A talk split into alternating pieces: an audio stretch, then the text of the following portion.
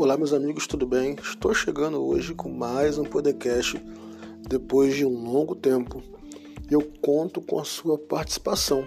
Isso você pode me ajudar da seguinte forma: compartilhando com uma pessoa que precisa ouvir uma palavra de ajuda, de força e motivação.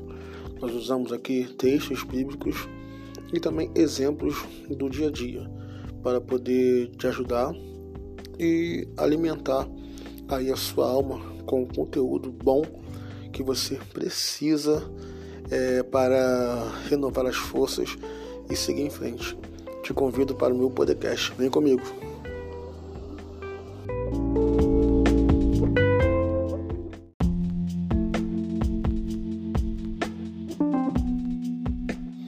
Eu quero começar a falar hoje sobre crenças limitantes. Quando eu falo sobre crenças limitantes, não estou dizendo sobre religião ou segmento que você tem, mas estou dizendo sobre aquilo que você pensa sobre si mesmo. Realmente, nós somos tendenciosos a pensar menos sobre nós. Às vezes confundimos a humildade com esse tipo de pensamento.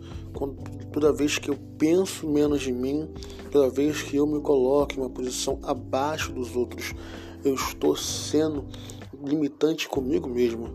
Já viu quando alguém pergunta para você, Fulano, você é capaz de fazer isso?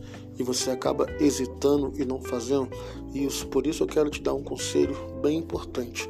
Se desprenda de toda crença limitante, seja no seu serviço, naquilo que você atua, se você é um vendedor, se você é um empreendedor, não importa a função que você exerce ou que te coloque, o que importa realmente é o que você pensa sobre você. E eu tenho aqui uma função para fazer nesse texto. A crença limitante também leva a uma crise de identidade. Isso são métodos que eu pensei aqui e estou lhe passando. Quando você tem uma crença limitante, você pensa menos sobre você, você pensa menos de você, você acaba também tendo um conflito com a sua identidade. Você acaba não sendo o que você tem que ser por conta do medo de errar, de não acertar, de não ser o suficiente, de não atender às expectativas.